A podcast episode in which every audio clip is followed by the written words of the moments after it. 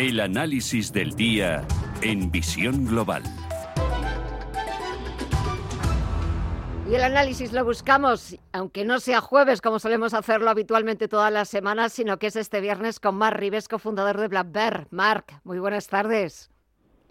Muy buenas tardes, Gemma. Mira, así ponemos punto final a una semana que ha sido de lo más intensa, de lo más cargadita de referencias no nos ha faltado casi de nada. Hemos tenido reuniones de los bancos centrales, de los dos más importantes, Reserva Federal, Banco Central Europeo.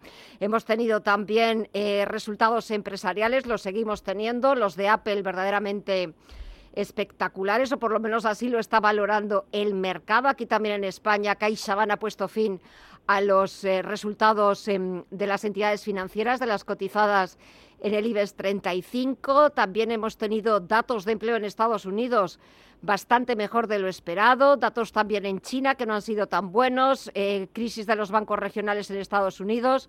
No sé si me dejo algo por el camino.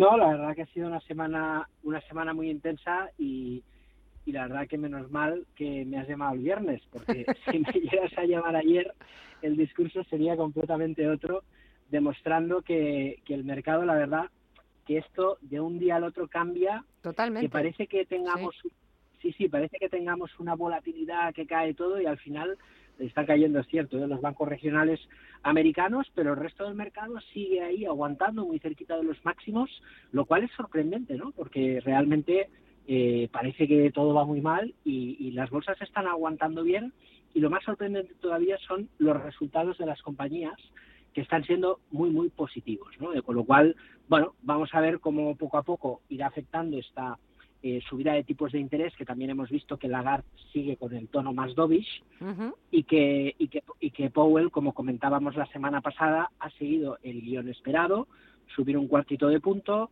moderación en el resto de subidas para ver cómo la inflación eh, se comporta en este nivel de tipos de interés y bueno, vamos a ver si finalmente estamos en el techo de tipos en Estados Unidos. A lo mejor en Europa queda un poquito más. Has hablado de que te encontraste a una Christine Lagarde un poquito más dovish, pero yo no sé quién ha sido más dovish de los dos, si Christine Lagarde o Jerome Powell.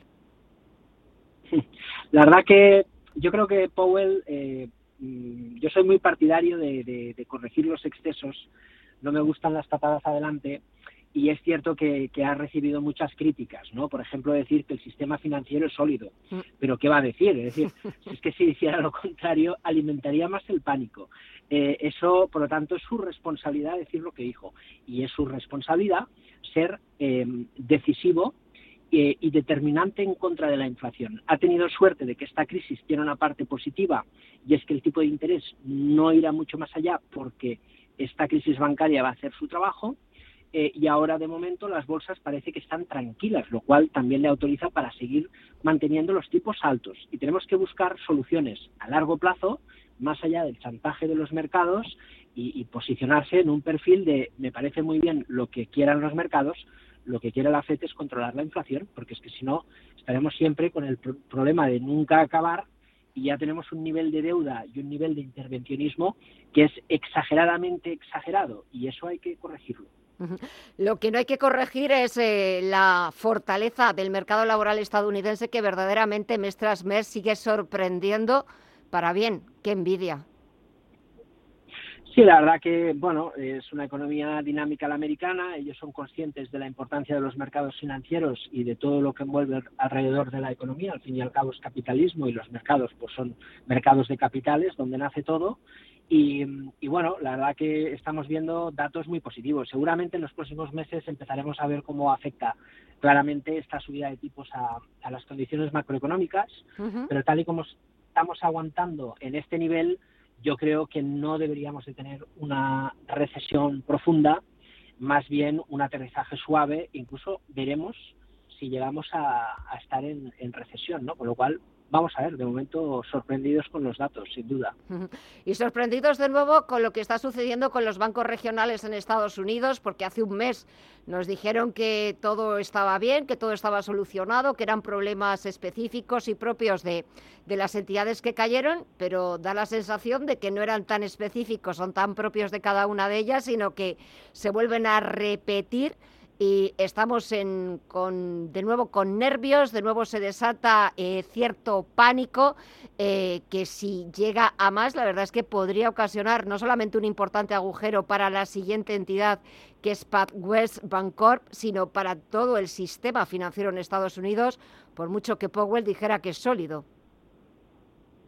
Sí, a ver, yo el sistema financiero son vasos comunicantes y cuando estamos en esta situación que empezamos a ver, pues todo lo que estamos viendo, ¿no? Que parece ya, pero hay que contextualizar. PacWest es un banco de 730 millones de capitalización antes de la caída del 50% de ayer, que es un tamaño de mid small cap en España. Sí que es cierto que venía de una caída previa, pero son bancos ya muy, muy, muy focalizados, ¿no? Y eso, por lo tanto, les genera eh, pues mucha debilidad o vulnerabilidad, mejor dicho, a cualquier eh, pánico de depósitos. Y claro, eh, al final, mientras el Banco of America, que es el, único banco que podría estar en tela de juicio, pues esté como está, no creo que debamos de, preocuparnos. Y creo que la medida de la Fed de responder a los activos que tienen cartera los grandes bancos, pues yo creo que no debe de saltar el alarmismo, con lo cual parece que aunque tenemos mucho ruido todavía, sí que se ha contenido al menos en, los grandes eh, circuitos eh, bancarios. ¿no? Eh, y, también la pregunta es qué va a pasar ahora con la subida de tipos de interés en Europa. Es decir, yo mm. tengo las dudas de ver si esto va a afectar realmente la banca europea ahora que ya empezamos a tener un tipo de interés duro que puede competir realmente con las condiciones de los depósitos. No hay la misma cultura en Europa en cuanto al mercado de renta fija y de letras que en Estados Unidos, pero sí que es cierto que podría haber alguna afectación en grandes instituciones, con lo cual mm, ahí hay que poner el foco para ver si pasa algo en, Europa ahora que los tipos ya empiezan a estar en rentabilidades eh, interesantes en, los tramos muy cortos de, la curva. Bueno, pues eh, estaremos a la espera de ver qué es lo que sucede en Estados Unidos, también aquí en Europa, pero a partir de la próxima semana, a partir del próximo lunes, ahora lo que toca es eh, terminar la semana de la mejor manera posible, así lo indica Estados Unidos, que está en verde, está con buen tono para despedir la semana, para poner ese punto final, esa guinda a toda una semana repleta de referencias. Mar Rives, cofundador de Black Bear, gracias por participar, disfruta del fin de semana y hasta la próxima. Un abrazo.